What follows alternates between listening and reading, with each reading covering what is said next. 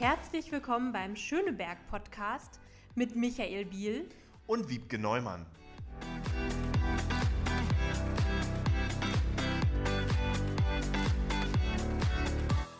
Ja, herzlich willkommen heute zu unserer Schöneberg Podcast Folge wieder mal in Präsenz endlich und unser Gast heute ist Markus Urban. Herzlich willkommen, Markus.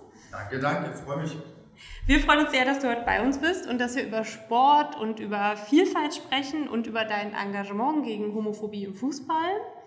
Und wie immer ähm, ist auch Michael bei mir. Genau, ich grüße euch ganz herzlich. Heute mal direkt im, aus dem Herzen Schönebergs im Space Shack.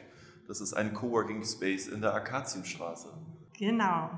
Und wie immer stellen wir unseren Gast natürlich auch vor. Es ist ein kleiner Zufall, dass äh, wir heute hier sind, äh, weil wir uns nämlich zufällig am ersten Tag, als wieder Außengastronomie möglich war, im Mai getroffen haben im Café Verio mit äh, Kevin Kühnert wo ich mit ihm ein Bierchen getrunken habe und wir dann ins Gespräch gekommen sind. Ähm, deswegen diese schönen, spontanen Zufälle hier in Schöneberg, auch das gehört dazu. Und wir haben dich dann äh, gleich eingeladen und hier für den Schöneberg-Podcast gewonnen. Das freut uns sehr.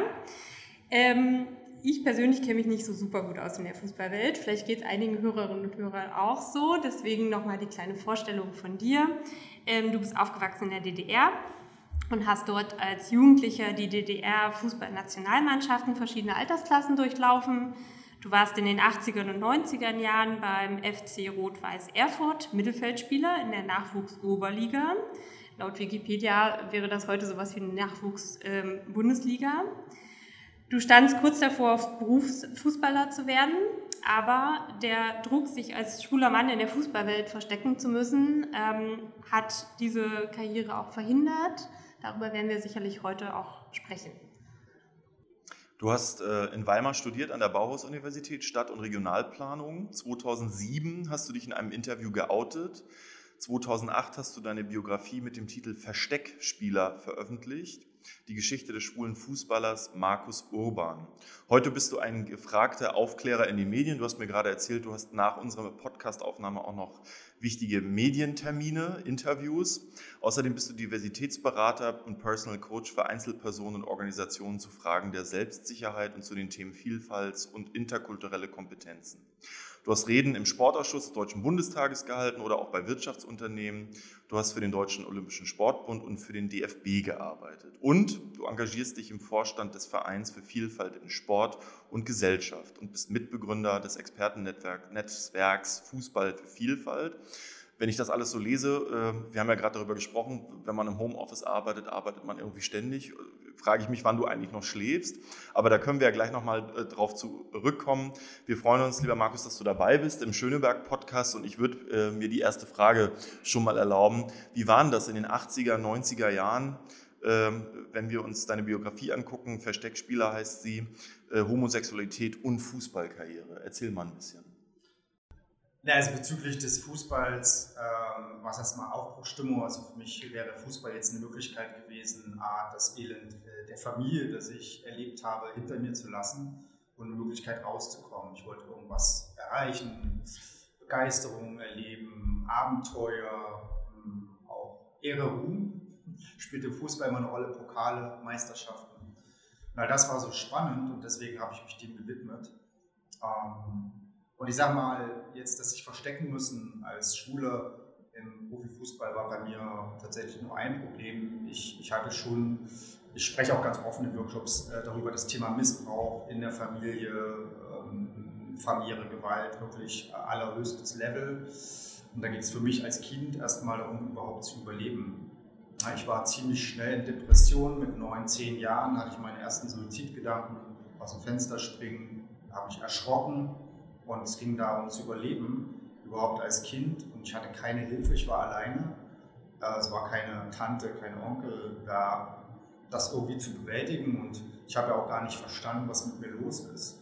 Und auf der einen Seite wollte ich nicht mehr leben, auf der anderen Seite war ich ein fröhliches Kind. Also es war ganz komisch, ganz merkwürdig. Und der Fußball sollte eigentlich so ein bisschen meine Rettung sein. Ne? Ich wollte dann intuitiv so schnell wie möglich weg von zu Hause, auch wenn es mir leid getan hat. Ähm, aber ich wollte ähm, irgendwie weg und raus und ich hatte Komplexe.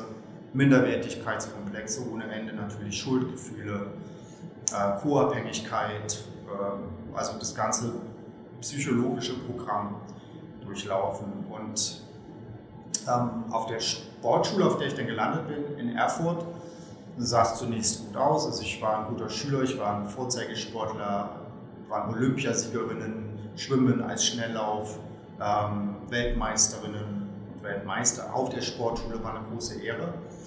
Und es hat mich inspiriert und angespornt. Und dann war ich ziemlich schnell äh, mit meinem Team Landesmeister und kam in die Nationalmannschaft noch relativ rasch. Und also ich hatte im Kopf, ich werde einer der besten Spieler der Welt. So, ne? Ich hatte drei Wie alt warst du da? Da war ich ähm, 13, 14. Ähm, Das hatte ich aber schon früher im Kopf. Ich hatte drei Wünsche. Da habe ich meiner Mutter auch erzählt, äh, ich werde studieren, ich werde nach Berlin ziehen. Das habe ich alles hingekriegt. Ähm, Ich wollte schon immer nach Berlin. Ähm, Und ich äh, komme in die Fußballweltauswahl. Äh, Das dritte ist also ein bisschen schwieriger herzustellen, aber ich hatte das im Kopf, wie so viele andere Kinder und Jugendliche. Und vom Potenzial her hatte ich äh, die Möglichkeiten, also technisch, taktisch, hervorragende Ausbildung, äh, ganz weit zu kommen, sagen wir es mal so. Und vom Kopf her war ich auch weit. Das Problem ist nur, äh, in einer Diktatur in der DDR konnte man gar nicht raus. Also ich hätte nicht bei Inter Mailand oder Real Madrid anhören können. Das ging gar nicht. Trotzdem hatte ich das im Kopf, diese Träume. Und es ist so wichtig, auch diese Träume sich vorzustellen und zu haben, weil sie einen auch durch schwierige Zeiten bringen, offensichtlich. Und ähm, das als Vorbau mal erzählt, was eigentlich noch so los war bei mir. Und ich war äh, in dieser Zeit als Nationalspieler, naja, mit 50 Prozent meiner Energie und Kräfte unterwegs. Also ich bin fast Bundesligaspieler geworden mit 50 Prozent meiner Kräfte und Möglichkeiten. So hätte ich 100 Prozent gehabt, kann sich jeder überlegen, was hätte passieren können. Und trotzdem ist es gut, dass ich so weit gekommen bin, denn ich bin durch diese Zeit gekommen. Ich war auch während der Sportschulzeit depressiv, hatte mehrere Störungen, Panik, Angststörungen, narzisstische Störungen sogar. Ich musste das alles aufarbeiten. Und wenn man das hört, dann kann man sich sicher vorstellen, dass es wirklich ums Überleben geht. So, und der Fußball sollte eine Rettung sein, wie gesagt, und sich dann noch als Schwuler da verstecken zu müssen, äh, weil es nicht äh, opportun war, nicht anerkannt war. Also in dem Moment, in dem gesagt wird, Schwuchtel, schwule Sau, was hast du für schwule Schuhe? Und als klar war, ich bin alleine damit. Es gibt keine Infos, keine Hilfe, keine Ansprechpersonen für mich, war klar, auch da geht es jetzt ums Überleben. Und ähm, ich darf nicht schwul sein, wenn ich Profifußballer werden will. Dein Alltag war bestimmt durch diese Vokabeln, die du gerade gesagt hast. Ich habe mich hinter dem Satz versteckt. Also ich bin Fußballer, also kann ich gar nicht schwul sein. So, es klingt absurd, aber das hat mich erstmal geschützt und äh, hat, sag mal, die Schwierigkeiten, die ich hatte, verdrängt. Das hatte Verdrängung, Verschiebungsmechanismus in mir, der dafür gesorgt hat, dass ich die Zeit überstehen konnte. So, und ich habe mich damals schon mit Psychologie beschäftigt, um irgendwie das zu verstehen. Habe weiter Fußball gespielt und ähm, es war ein dauerhaftes 24-Stunden-Versteckspiel. Und, und diese negative Verwendung des Wortes schwul war Alltag in der Kabine oder auf dem Platz? Ja, also das hatte keine positiven Aspekte. Ähm, Schwuchtel, schwule. Äh, ich selber habe es ja auch gemacht. Also ich bin jetzt nicht nur Opfer, ich bin auch Täter. Äh, ich habe meine Gegenspieler ähm, beschimpft, gemobbt. Ähm, es wurde auch gar nichts aufgeklärt. Äh, nicht zum Thema Sexismus, Antisemitismus, Rassismus, Homophobie. Das lief alles einfach frei durch.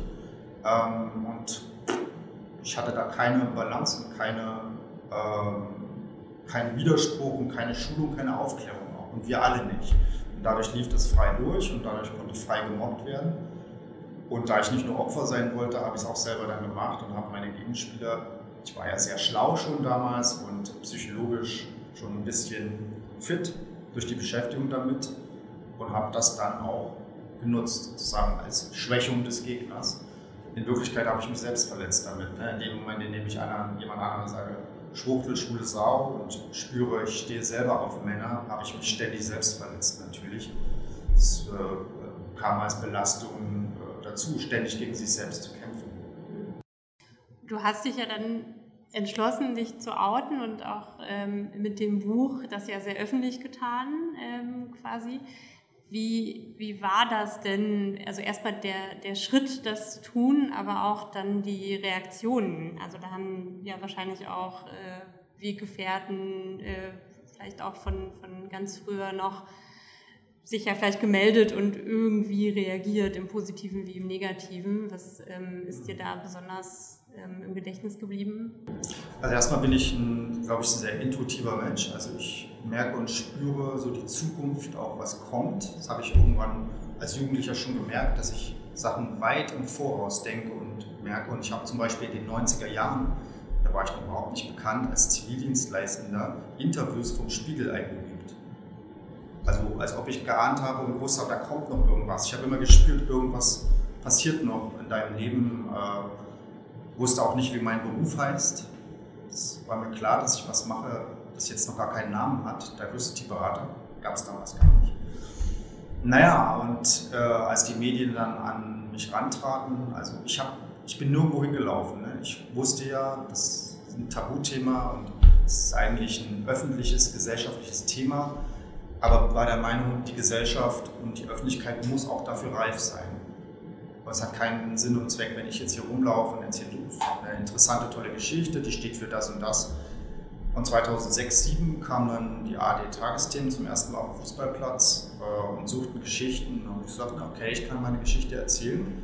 Und so war ich im Fernsehen und dann kam ein Ding nach dem nächsten. Erster Hype und ich wurde zum ersten ähm, geouteten Profifußballer Deutschlands. Und es stellte sich später raus, weltweit der zweite in der gesamten Fußballgeschichte. Das habe ich erst alles später begriffen und erfahren, was das eigentlich für eine Dimension ist. Ja, und so fand ich mich in äh, Fernsehsendungen wieder, in Zeitungen, äh, wurde zur öffentlichen Person und fand das auch interessant. Ich war neugierig. Ich hatte aber auch Angst, denn zu dem Zeitpunkt gab es ja noch nichts, keine schwulen Fußballer. Und es ging darum, äh, jetzt ein Buch zu veröffentlichen. Und natürlich wollte der Verlag, dass ich auf dem Buchdeckel per Gesicht mit meinem Foto komme. Und da habe ich Monate gebraucht, um mich da, damit auseinanderzusetzen und beschäftigen, ob ich das wirklich will.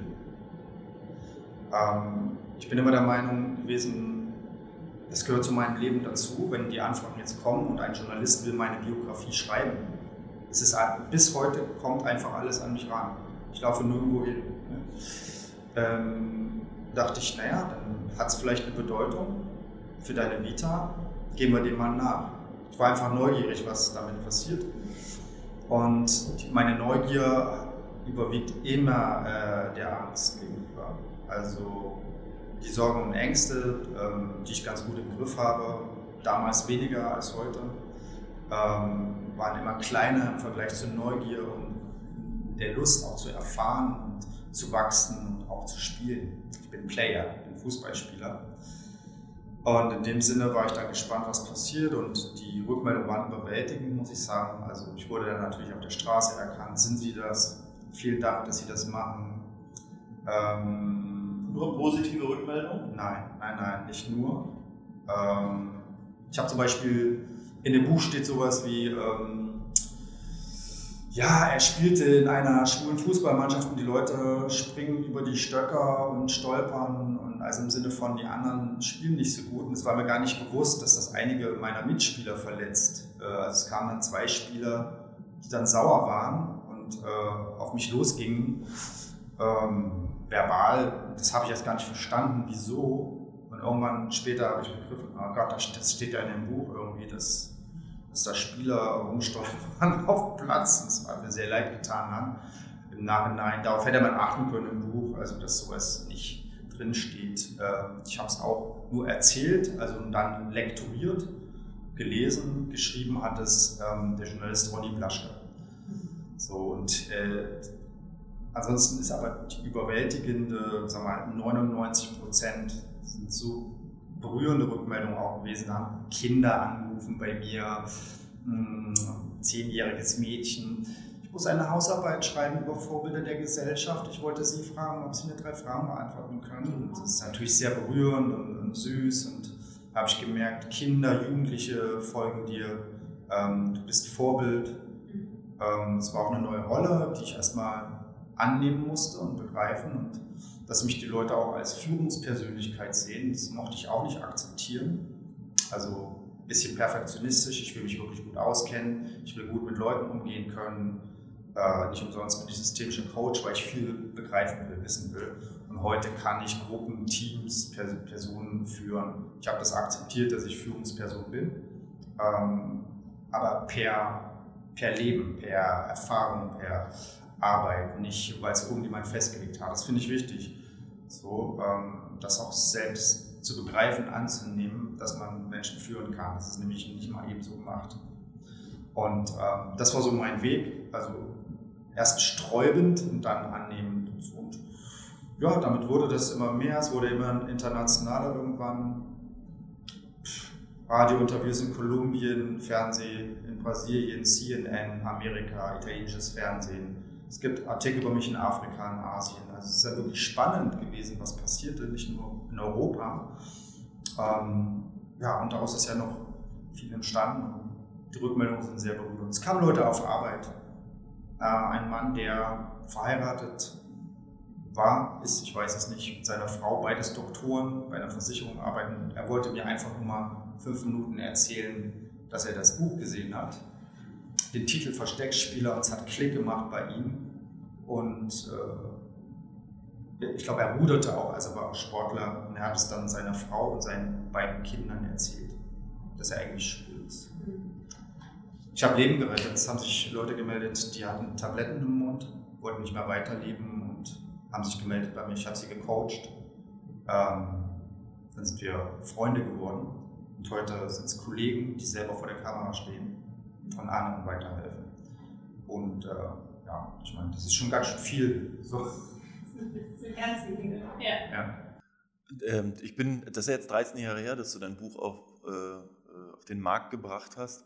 Ich bin positiv überrascht, weil ich hätte jetzt von äh, gedacht, dass du uns erzählst, dass aus, der, aus den Fangruppen, sage ich jetzt mal, ein ganz anderer Widerhall kommt, weil alle, die sich bisher als Profifußballerinnen und Baller nicht geoutet haben, haben sicherlich auch immer die Angst im Nacken, äh, was die Fans sozusagen damit machen. Und ähm, auch das ist im Stadion ja nichts Ungewöhnliches, äh, dass äh, das Wort schwul als negativ sozusagen gerufen oder missbraucht wird. Diese Reaktion hast du gar nicht bekommen? Es gibt einen kleinen Anteil, der sich nicht dazu locker machen kann, also der dabei bleiben will, schwul, Schwuchtel, aber die sagen dann auch, Negeraffe oder Spast. Also das äh, diskriminieren dann andere eben auch. Ne? So, das ist aber ein kleiner Teil, der wirklich äh, bedeutende, große Anteil äh, bringt Respekt.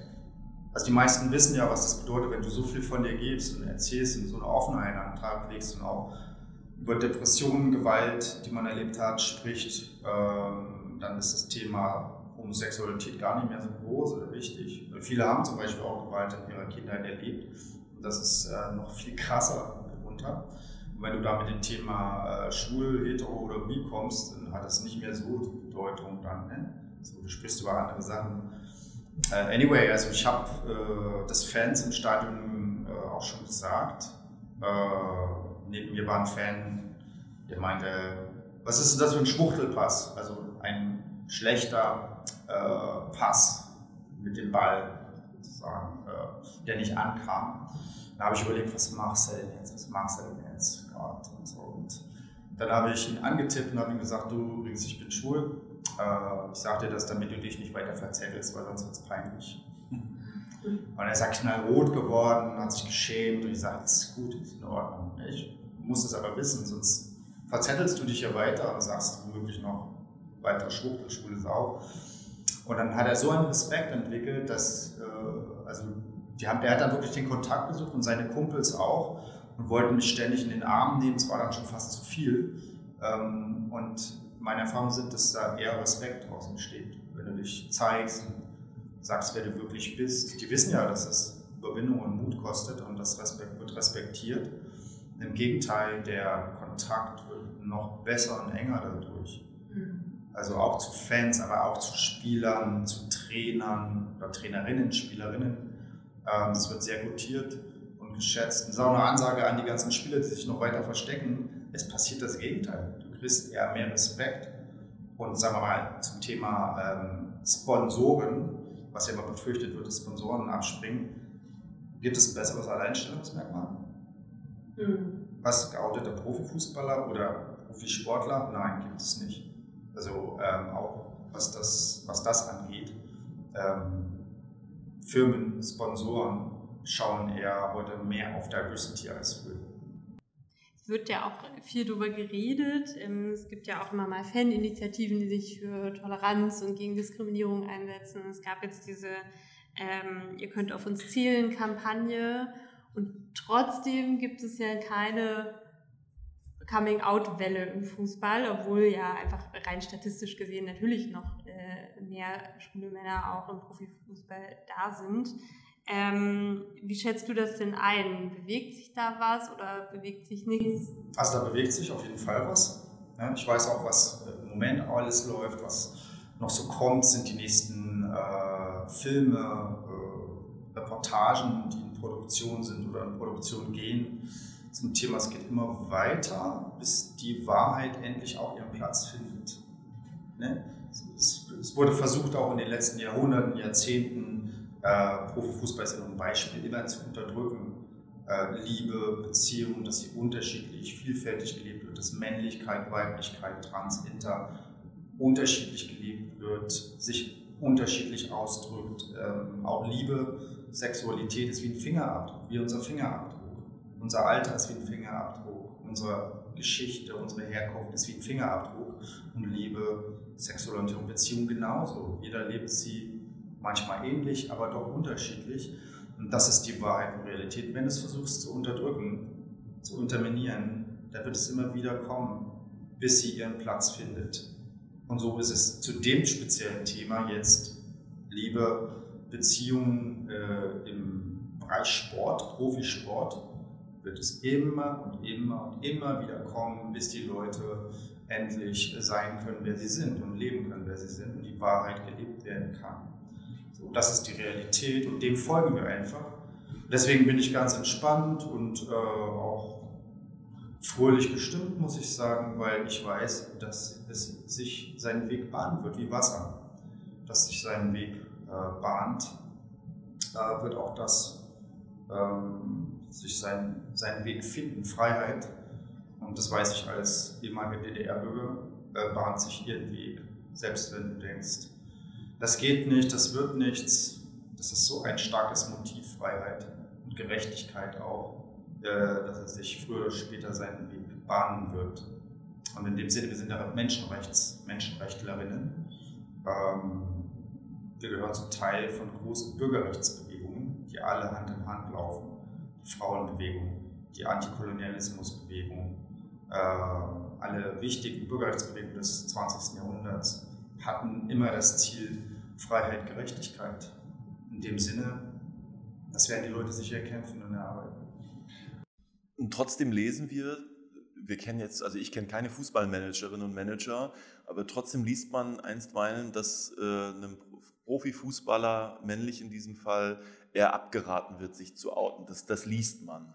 Und man bekommt immer den Eindruck, dass Schwulsein im Profifußball nach wie vor ein Tabu ist.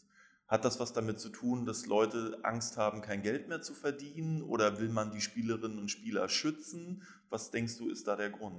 Ich glaube, die Motive sind unterschiedlich. Also wir hatten jetzt in den letzten ein, zwei Jahrzehnten eine Entwicklung hinter uns. Äh, erst wurde gesagt, die Fans die Öffentlichkeit sind dran schuld, die Sponsoren sind dran schuld, äh, die Verbände, die Vereine. Und äh, jeder trägt da seinen Schärflein und äh, hat seinen Beitrag dazu geleistet, dass sich Spieler nicht out, geoutet haben. Ähm, aber jetzt haben ja alle sich positiv geäußert dazu, auch die Medien, die Öffentlichkeit nach dem Coming Out von Thomas Hitzelsberger überwältigend positiv. Die Fans, das sind so viele äh, Fangruppen, LSBTI, äh, entstanden weltweit, europaweit. Ähm, die Rückmeldungen dazu sind sehr positiv. So, was bleibt denn jetzt noch übrig am Ende? Also offensichtlich sind die Leute im näheren Umfeld der Spieler so geneigt zu sagen, lass es lieber sein. Ja, die Familie, die Freunde, sicher auch die Berater. Familie, Freunde könnte ich mir vorstellen, dass das Motiv äh, Schutz ist. Ähm, Wohlwollen, äh, schädige nicht deinen Ruf, ähm, tu so, als seist, seist du heterosexuell, aber Entschuldigung, was ist das für ein Ratschlag, jemanden zu raten, äh, eine Rolle zu spielen, äh, so eine wichtige Dimension wie Sexualität, Liebe, Beziehung auszuklammern, auszulagern, so zu tun, als sei man heterosexuell. Also sorry, das ist ein Ratschlag, den kann ich nicht äh, äh befürworten. Äh, und bei den Beratern kann ich mir vorstellen, dass dort äh, pekuniäre Gründe sein könnten, also Geld, äh, monetäre Motivationen eine Rolle spielen, Ruf, äh, Reputation, Ehre, Ruhm, Pokale. So, sorry, aber das kann nicht das Kriterium sein für ein Leben von Menschen, auch nicht von Profifußballern. Äh, da sehe ich doch eher Authentizität, ähm, Chancengleichheit, äh, Selbstbestimmung, Selbstbewusstsein ähm, im Vordergrund. Ähm, Geld kann man weiter verdienen, auch als Schülerprofi. Fußballer mittlerweile kann man äh, das machen, würde ich sagen. Und ich finde es mittlerweile nicht mehr opportun und gerechtfertigt, den Spielern einfach so abzuraten, sondern da würde ich doch ganz gerne wissen, ganz gerne wissen, diejenigen, die das raten, was sie denn dafür tun oder vorschlagen, um das zu verbessern. Aber es ist einfach nur zu sagen, das ist doch ein bisschen dürftig und wenig. Es gibt ein äh, sehr schönes Lied, ich weiß nicht, ob du das kennst, von Markus Wiebusch von Ketka, Der Tag wird kommen, ähm, wo es auch so ein bisschen um, diese, um diesen Ausblick gibt, dass es, es wird bald äh, passieren, dass sich äh, mehr Leute auch im äh, Profifußball outen. Ja, und, der Tag wird kommen. Ja. Ich glaube auch, der wird nicht mehr so in allzu langer Ferne liegen. Ich bin so einer der Ersten gewesen, der auch im Fernsehen gesagt hat, ich glaube nicht, dass das so lange dauert. Also gerade auch mit der Entwicklung der Kommunikation, der sozialen Medien, die Kommunikationsabläufe sind viel schneller als vor 30 Jahren. Ähm, verteilen sich auch die Informationen und der Austausch ja schneller. Deswegen habe ich damit gerechnet, dass es schneller geht. Sieben Jahre später hat sich Thomas Hitzelsberger geoutet und nicht 20 oder 50 Jahre später. Das finde ich ja so krass. Du sprichst die sozialen Medien an. Wenn ich so mein Privatleben mir angucke, ich gehe logischerweise mit meinem Ehemann offen auf der Straße um und jeder weiß das. Aber diese äh, Fußballer müssen sich ja in jeder Kleinstfrage, quasi was ihr Privatleben angeht, so kontrollieren und du hast es Versteckspiel genannt. Ähm, also, dass man da in Depressionen verfällt, ist ja völlig klar, weil man sich selbst verleugnet für andere. Ist kein Wunder. Ne? Ähm, das ist hoch anstrengend. Also rund um die Uhr muss ich überlegen, was sage ich wem, äh, wie gehe ich mit meiner Scheinehefrau oder Scheinfreundin um, hält die weiter dicht, ich bin erpressbar. Ähm, in der Kabine, die Spieler wissen es nicht. Also das ist so ein hochgradiger Verdrängungsmechanismus. Also ich meine, die Spieler heute können wenigstens ein Doppelleben führen. Ich konnte es ja nicht mal. Also ich hatte keine äh, schwulen Partner neben mir. So, das ging nicht. So, deswegen war das nochmal bei mir viel krasser. Heute kannst du ja ein Doppelleben führen. Agenturen können Scheinfreundinnen oder Scheinehefrauen organisieren. Das gibt es, ja. Das, das ist Realität. Okay. Das ist schon seit 2007, 2008. Zum, Im italienischen Fernsehen wurde es zum ersten Mal gebracht. Hat ein Spieler darüber gesprochen. In Italien treffen die sich sonntags nach dem Spiel im Hotel nochmal. Äh, dann gehen sie in die Familien, in die, zu ihren scheinenden Frauen und Scheinfreundinnen zurück. Und äh, das scheint ein europaweites, weltweites Phänomen zu sein. Es muss ja überall organisiert werden. Wenn es nur zwölf geoutete Profifußballer in der gesamten Fußballgeschichte gibt, von Millionen von mittlerweile Profifußballern in der 150-jährigen Profifußballgeschichte, ist klar, dass da ganz viel gefaked und getäuscht wurde. Wir haben nicht die Realität erlebt. Da werden viele Weltstars, nicht nur Spieler, sondern auch Trainer dabei sein, die sich versteckt haben. Und das finde ich sehr schade, mhm. dass das so war. Es ist so gewesen, aber es muss in Zukunft auch nicht mehr so sein. Und übrigens, ähm, der Tag wird kommen, Markus Wiebusch hat mich vorher angefragt und ich habe ihn zu dem Video auch beraten. Ich bin auch in dem Musikvideo mit drin dabei. Ja, muss ich mir nochmal anschauen. Ich bin ein großer Catcar-Fan. Äh, ich habe eine tolle Gruppe, ja. toller Rock. Also, Markus ich habe auch einen Musikgeschmack, aber der ist ein bisschen anders. Das ist okay, Micha. Welchen? Ich höre sehr gerne Schlager. Gibt's auch. Betroffenes Schwein. nee, mein, auch mein heutiges Outing. Es ist, ist, ist okay. Wir, wir, reden mal weiter über andere Themen, Micha. Und zwar über die EM. Äh, das wollte ich nochmal kurz ansprechen, weil wir kurz nach der äh, Fußball-EM auch zusammensitzen. Und da ging es ja tatsächlich auch äh, sehr viel um queere Themen. Es fing an irgendwie mit Regenbogenfarben im Stadion, mit Regenbogenbinden des Kapitäns. Ähm, aber natürlich dadurch wurde auch über die äh, homophobe und transphobe Politik in Ungarn gesprochen. Ähm, das äh, fand ich auch bemerkenswert, dass es bei so einem Sportevent auf einmal um so sehr politische Themen auch ähm, geht. Wie hast du die EM da erlebt? Findest du das ein Fortschritt, dass wir bei rund um so Sportereignisse auch um äh, über queere Themen und so politische Themen sprechen? Und wenn ich das noch anfügen darf, oder empfindest du das, was VW und alle anderen großen Firmen äh, mit den Regenbogenflaggen und ihren Produkten machen, dieses, dieses Rainbow Washing? Oder ist das Rainbow Washing oder ist das tatsächlich der Kampf für Vielfalt? Das muss jeder selber für sich beurteilen, äh, seine eigene Realität und Wahrheit finden. Ich nehme das erstmal so an.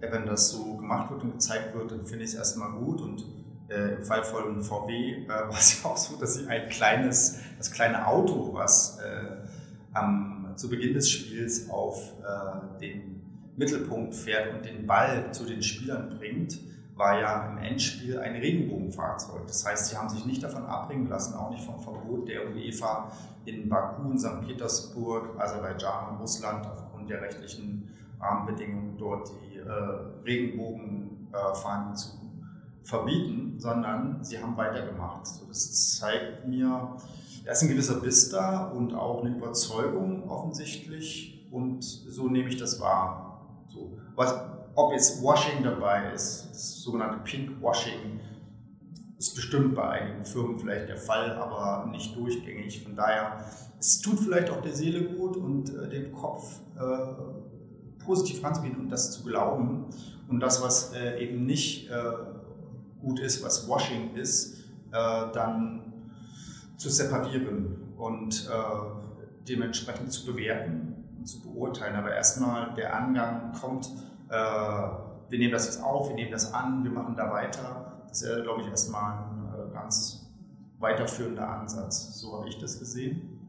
Ähm, auch Booking.com zum Beispiel, äh, TikTok haben ihre, um jetzt nochmal andere aufzunennen, nicht nur VW, haben ja ähm, ihre Logos unterlegt mit äh, dem Regenbogen. Und was ich schön fand, der Regenbogen, und das ist für mich auch immer, ist ein, äh, ein multidiverses Freiheitssymbol.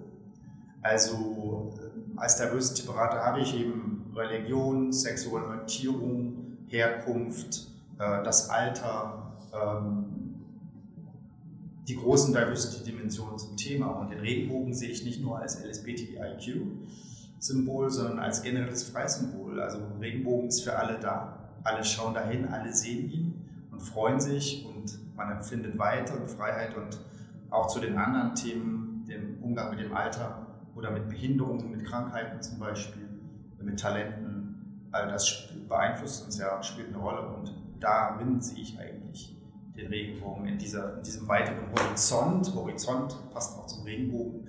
Und dieses, diese Symbolik zur EM als generelles, generelles Symbol für Freiheit, das fand ich sehr gut.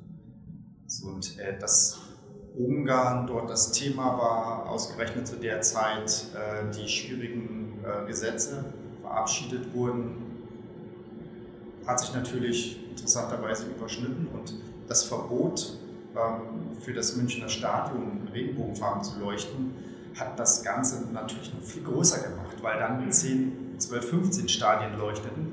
Das ist auch wieder mal so ein, so ein Beispiel und so ein, äh, ja, ein Beispiel, ein Exempel dafür, wenn du es versuchst zu unterdrücken, was den Leuten wichtig ist, Freiheit und Gerechtigkeit, machst du es noch größer.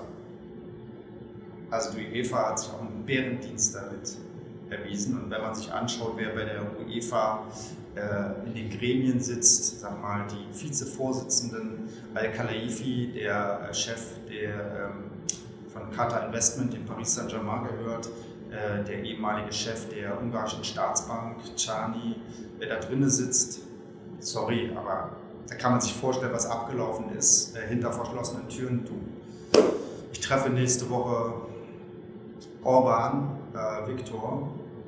Wir können, jetzt, wir können das jetzt nicht zulassen, dass das äh, Stadion leuchtet. Also ganz klar persönliche, äh, egozentrische Interessen schlagen ähm, wichtige, für die Menschen wichtige äh, Themen, Sichtbarkeit, Authentizität, Freiheit, finde ich ganz, ganz schlecht. Also die UEFA hat das so dermaßen schlecht abgeschnitten. Und also Höhepunkt war dann noch, dass sie auch ihre, ihr Logo äh, hinterlegt haben mit Regenbogenfarben. Also es hat mich so beschämt, muss ich sagen. Ähm, klar haben sie auch Abteilungen, Mitarbeiterinnen, die für das Thema stehen. Ich kenne die auch. Ähm, aber null Wirksamkeit. Und ach, das war so schlecht und so beschämend. Ähm, dann die Regenbogenfahne unterlegt zu sehen bei der UEFA. Vielleicht hätte man es weglassen sollen. Also sie haben sich aber selber in diese schlechte Lage gebracht und äh, dass man ihnen das nicht mehr glaubt. Ähm, dafür haben sie selber gesorgt und ich frage mich so ein bisschen auch, so eine Organisation wie die UEFA, was für eine Kommunikationsberatung dort ist oder gibt es überhaupt eine, weil das ist ja kommunikationstechnisch super katastrophal. Äh, hören die überhaupt auf ihre Kommunikationsberaterinnen? Also es hat mich sehr überrascht und beschämt, muss ich sagen. Du bist im Vorstand des Vereins für Vielfalt in Sport und Gesellschaft. Magst du unseren Zuhörenden mal kurz schildern, was der Verein macht und was deine Aufgabe da ist? Also ich bin Geschäftsführer des Vereins. Ich war im Vorstand, jetzt Geschäftsführer des Vereins und äh, Referent. Also ich bin richtig praktisch als Referent auch unterwegs. Ähm, alles begann, sag mal, 2013, als sich wieder Studenten, Studentinnen meldet, meldeten. Ab 2010 kam sehr viel Wissenschaft, sehr viele Studenten äh, auf mich zu, äh, um ihre Arbeiten zu schreiben. Und ich merkte, dass das Thema immer weiter greift in die Gesellschaft. Und äh, 2013 fragten wieder mal Studentinnen, ob das stimmt mit diesen Scheinehefrauen und Scheinfreundinnen. Und über die Wahrheit waren sie so ja, schockiert und erbost auch. Zitat war, ähm, in so einer Gesellschaft wollen wir nicht leben. Also das geht nicht. Wir brauchen keine Fake-Leute. Also, die Leute sollen so sein, wie sie können. Und können wir nicht irgendwas machen. So entstand die Idee, eine Struktur zu schaffen, um den Leuten Aufgaben zu geben, weil ich war schon seit 2007, 2008 bekannt und es war schon so ein großes Netzwerk um mich herum und ich hatte aber keine Aufgaben. Und mit dem Verein für Vielfalt und Sport konnten wir in Förderprogramme kommen, können wir Spenden annehmen, um jetzt Bildungs- und Öffentlichkeitsarbeit zu machen, Campaignings für Vielfalt, Weltoffenheit, Toleranz, Selbstbewusstsein, alles, was wichtig ist für den Umgang mit Vielfalt, Schulen, Umgang mit deinem Frust, mit deinen Emotionen, ähm, die sogenannte Ambiguitätstoleranz, also den Umgang mit Widersprüchen, die im Alltag auftreten, also ganz praktisch. Und sag mal, erster Auftrag war von der Thüringer Staatskanzlei 2016. Da haben wir Diversity im ländlichen Raum gemacht und haben dort analysiert, warum Veranstaltungen scheitern. Also an welchen Stellen. Und wir konnten das an Einzelwörtern festmachen, Buzzwords. Wir können unseren Multiplikatoren seitdem sagen, im Erstgespräch Wort A nicht verwenden. Und haben dann die entsprechenden äh, Beschreibungen gefunden, die attraktiv sind.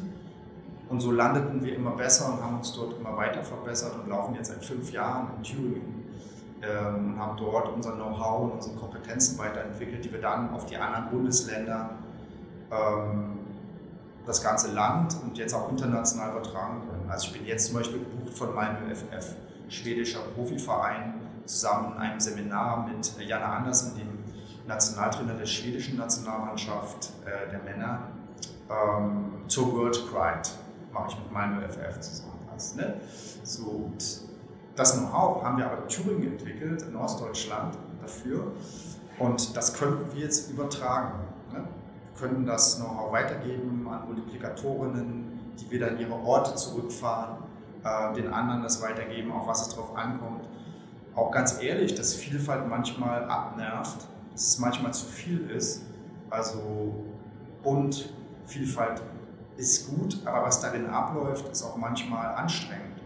Und es gibt Konflikte, Auseinandersetzungen und das ist eine Realität und es ist besser, das anzunehmen, als sie zu vertuschen oder zu, so zu tun, als sei Vielfalt immer nur nett und hübsch und ähm, es ist erstmal ein abstraktes Wort, aber was da wirklich abläuft, ne? das ist äh, nochmal wichtig auch zu sagen und sich auch damit zu beschäftigen. Mhm. Das macht der Verein für Vielfalt in Sport und Gesellschaft. Wir sind mittlerweile von katholischer Kirche gebucht, ich bin von Feuerwehr, Polizei gebucht, sind in absoluten Bereichen unterwegs, wo es, wo es traditionell immer ein bisschen schwieriger war mit der Vielfalt aufgrund der Dominanz von ähm, sagen wir, alten Vorstellungen von Männertraditionen, von Männerbünden. also ich finde es auch für Männer wichtig, sich zu relaxen zu den Themen, äh, sich zu entspannen. Für Frauen natürlich auch, aber zum Thema Homophobie, Sexismus ist es vor allen Dingen ein Problem von Männern und ich wünsche uns Männern, dass wir eben auch locker und selbstbewusst zu den Themen sind und weiter werden. Es gibt da schon sehr viele selbstbewusste Männer. Und äh, all das bringen wir dort rein. Wir sind in Kitas, in Schulen, wir sind äh, in der Justiz unterwegs, überall, multithematisch multisektional. Und das macht uns aus und wir haben das Potenzial, das weiterzugeben. Also es ist wirklich viel Wachstum äh, zu merken. Ja, das ist der Verein für Vielfalt und Sportgesellschaft. Vielen Dank. Äh, wie kann man denn da Mitglied werden? Das ist ganz einfach. Wir haben uns dafür entschieden, äh, das einfach zu halten. Keine Mitgliedsstatuten. Äh, wir haben auch keine mit, sag mal, riesigen Mitgliedertreffen. Ähm, du kannst einfach ins Netzwerk kommen. So, meldest dich, dann spricht man darüber, was, was will man denn machen. Also es ist was in der, was in der Inklusionsarbeit Job Caring heißt. Das heißt, wir passen die Arbeit an das an, was du eigentlich gerne machst und äh, was dir auch liegt. So, da kann es zum Beispiel Filming sein, äh, es kann äh, Finanzwesen sein, ähm, Online-Marketing, Fundraising. Äh, Online-Marketing, Fundraising äh, wird für uns wichtig werden. Darauf haben wir uns ähm, äh, für die Zukunft so ein bisschen eingesehen, dass wir das machen müssen und wollen, einfach um Spenden auch ähm, mehr Spenden äh, einzusammeln, damit wir diese Arbeit machen können. Gerne auch für Kinder und Jugendliche kostenfrei, denn Schulen können das nicht bezahlen. Ich würde den Kindern und Jugendlichen das gerne mal mitnehmen, mitgeben, ähm, mit ihren Emotionen umzugehen. Anrufen, sich melden, äh, dann kriegt man auch einen äh, Account. Ähm, alle unsere Beraterinnen, die eingetragen sind, sind online zu sehen im Beratungsnetzwerk, wenn man mit Bild drauf will und das ist deutschlandweit. Ganz einfach. Alles klar. Bevor wir zur letzten Frage kommen, frage ich nochmal äh, ganz schnell, weil wir darüber kurz äh, vor der Aufnahme des Podcasts gesprochen haben. Du hast öffentlich gemacht, dass du dich am, ich glaube, das ist am Vorabend des CSD beim Gottesdienst der Evangelischen Kirche taufen lässt. Dadurch, dass das öffentlich ist, können wir darüber, glaube ich, auch sprechen. Äh, wie bist du darauf gekommen, das, das zu machen und auch öffentlich zu machen? Ja, also 2012 kam der Superintendent, der Bertolt Höcker, bei einem Charity-Dinner, wo ich gesprochen habe, auf mich zu und sagte, Sie haben etwas zu sagen, ich lade Sie in meinen Gottesdienst ein. Dann war ich in der St. Marienkirche, in der großen Kirche am Alexanderplatz und habe von der Kanzel gesprochen, und zwar eine besondere Erfahrung auch, äh, von meinem Leben. Zehn Minuten aus meinem Leben erzählt und Bertolt Höcker hat es dann gedeutet, es war sehr beeindruckend war ein gegenseitiger Eindruck und Sympathie und danach sagte Berthold zu mir, so du kannst alle, alles bei uns nutzen, wenn du Workshops machen willst, Coachings, es steht dir alles frei bei uns. Und war ich erstmal überrascht und er hat dann direkt gesagt, dass es ihn sehr beeindruckt hat. Und so entstand eine Zusammenarbeit und Freundschaft von Anfang an. Und äh, ich war ja damals schon systemischer Coach und fing dann an, ähm, Leute aus der Kirche zu coachen. Also ich bin einer der zugelassenen und eingetragenen Coaches der EKBO, der Evangelischen Kirche Berlin-Brandenburg, Schlesische Oberlausitz. Ich coache jetzt aber auch Jugendliche, die gemobbt wurden oder Manager oder es kommen alle möglichen Leute zu mir. Ich kann so 90, 95 Prozent der Leute kann ich helfen. Das führt dazu, dass ich mich auch gut abgrenzen muss, weil alle natürlich kommen und fragen. mittlerweile Wartelisten. Und dort war es interessant, weil es die Überschneidung mit dem Thema Religion gab. Pfarrer, Pfarrerinnen, Bestattungsredner. Manchmal ist das Thema Rhetorik, Selbstbewusstsein, politische Wirksamkeit, äh, Managementstil, Depression, Selbstbewusstsein, Coming Out, sehr unterschiedlich. Und ich kann den Leuten verschiedenste Weise weiterhelfen. Und auch dort habe ich wirklich tolle Leute getroffen, großartig. Und das hat mich überzeugt. Die Wertschätzung, der Stolz, der ausgesprochen wurde, wir sind stolz auf dich, ähm, wir treffen, wir sehen dich gerne. Also sehr viel Wertschätzung und Entgegenkommen und so eine Art Familie, die ich ja nicht hatte, habe. Also meine biologische Familie äh, große Schwierigkeiten gehabt und ich hatte nie das Gefühl von Schutz und Geborgenheit erlebt und gehabt. Ich musste mich als Kind und Jugendlicher wirklich völlig alleine durchschlagen. Und jetzt das Gefühl zu haben, das sind Leute, die würden mich beschützen. Da fühle ich mich geborgen, das ist sehr schön. Und als die Frage kam, Taufe, willst du nicht getauft werden, war ich erstmal skeptisch, dachte, warum? Ich habe keine Not. Ich bin dort Coach, ich bin Sportbeauftragter des Kirchenkreises Berlin Stadtmitte. Ähm, dann habe ich den Bischof getroffen, Christian Stäblein, Anfang des Jahres. Und wie, wie er sich dem Thema Vielfalt der Justi gewidmet hat, das fand ich ganz toll. Und wir hatten eben auch das gemeinsame Thema Fußball. Und es, wir haben uns das auch gesagt, ähm, dass wir ähm, uns wirklich sehr mögen. Also da ist echte Sympathie da und gegenseitiges Interesse. Er lernt von mir, ich von ihm. Also es ist toll, wenn wir zusammensitzen und reden. Ich äh, habe da einfach ein tolles Gefühl von Geborgenheit und auch ein bisschen Schutz, muss ich sagen. Und ich habe ihm auch gesagt, dann, als ich mich entschieden habe, ich lasse mich taufen, weil es eine tolle Sache ist einfach auch und auch ein Neustart und Neubeginn. So, und im Leben hat man immer mal wieder Neubeginn und einen Neustart, das ist auch gut so. Und das ist sowas. Ich bin multireligiös, das heißt, ich bin buddhistisch orientiert. Ich habe meine wichtigsten Meditationserfahrungen mit äh, einer buddhistischen, tibetischen Figur und es bleibt auch so. Ähm, das Göttliche hm, ist eine wichtige Sache für viele Menschen. Also an etwas glauben, es kann natürlich die Kinder sein, es kann Natur, Tiere sein, äh, an sich selbst. Also Glaube ist ja erstmal äh, sehr horizontal, weitgehend.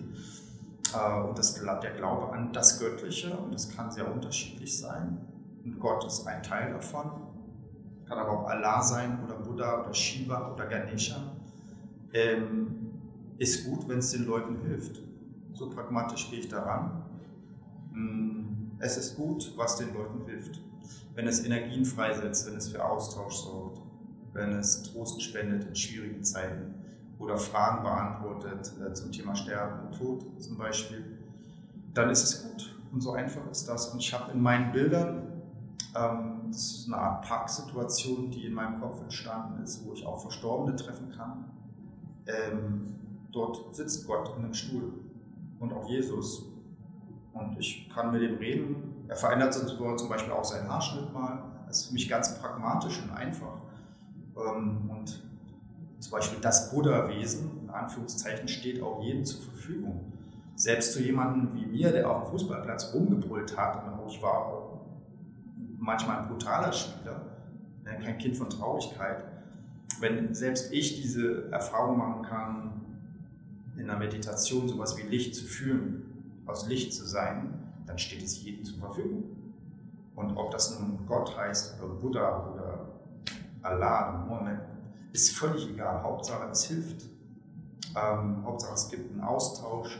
Auch kritisch darf das sein. Es darf eine Auseinandersetzung stattfinden. Wachsen, lernen kann damit verbunden sein.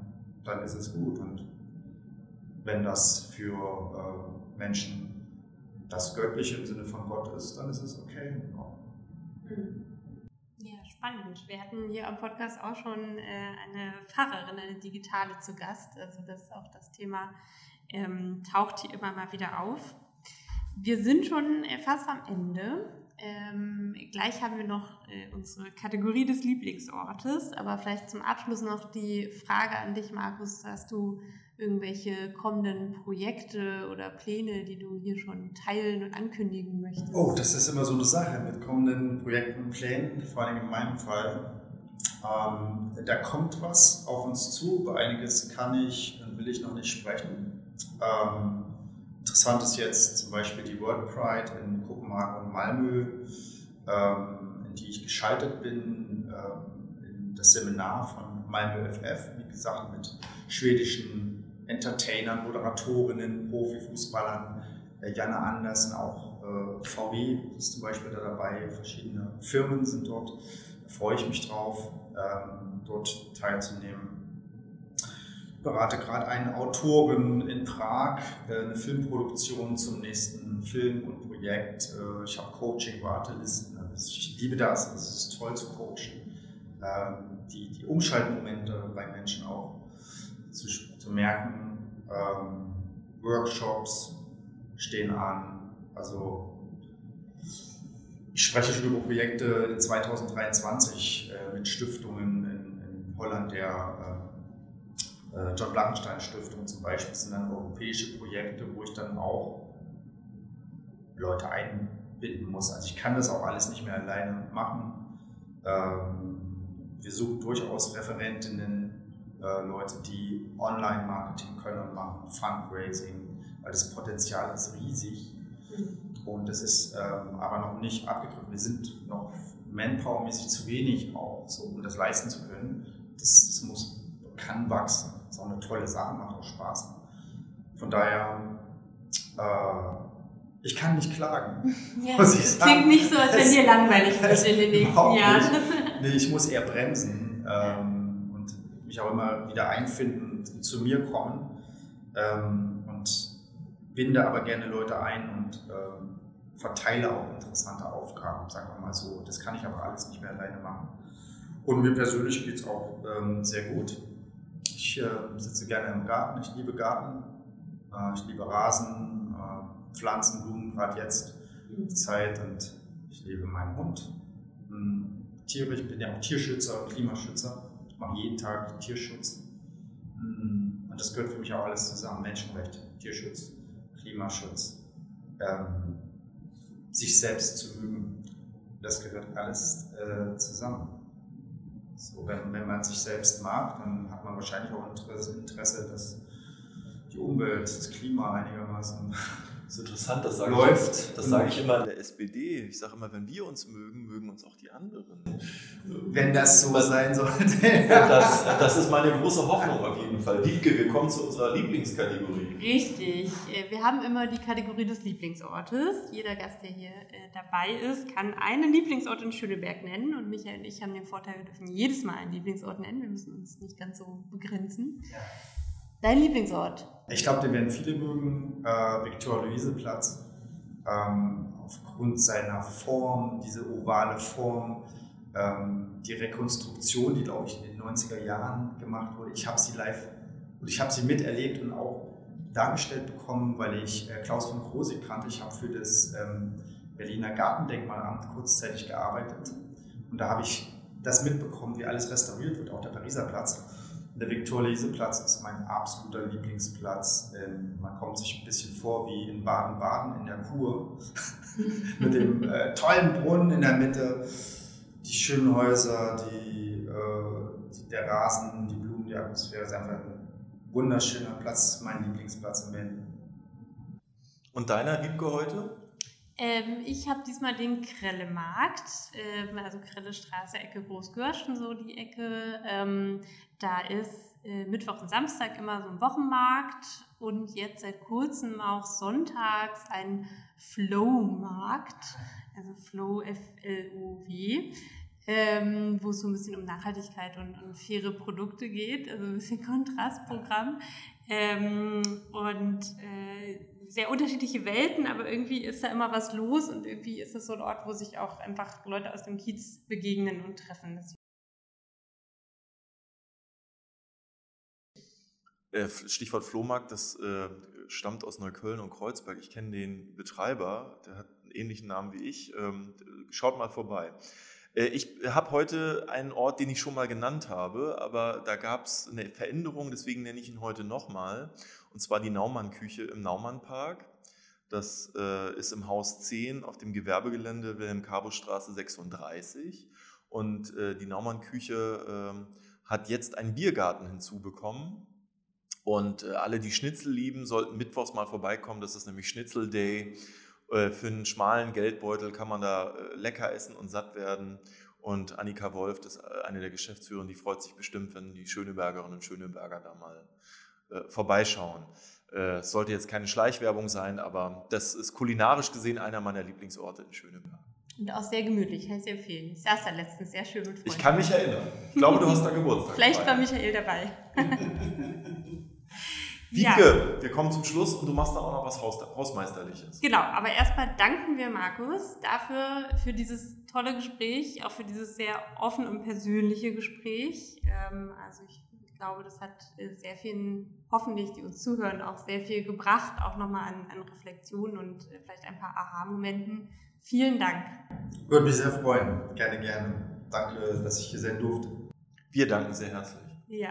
Genau, und ähm, ja, Hausmeisterliches, äh, wie immer zum Schluss äh, die Info, ihr könnt uns auf allen Podcast-Kanälen hören, der Schöneberg Podcast und auch auf der Webseite dein-schöneberg.de slash podcast findet ihr alle Links und alle Folgen. Und vielleicht noch ein kleiner Hinweis in eigener Sache. Ähm, Michael und ich äh, kann man jetzt auch äh, nicht nur hören, sondern auch noch sehen in Schöneberg, nämlich an einigen ausgewählten äh, Hauswänden hängen wir gerade in Groß zusammen äh, mit äh, Kevin Kühnert auf einem Plakat. Und wer das entdeckt und uns ein Selfie schickt, kriegt eine kleine Überraschung. Genau. Also seid also, schnell und schaut mal. Achtet auf die neuen für Schöneberg. Es ist nicht zu übersehen. Viel Spaß beim Reinhören. Wir hören uns bei der nächsten Folge. Alles Gute. Tschüss.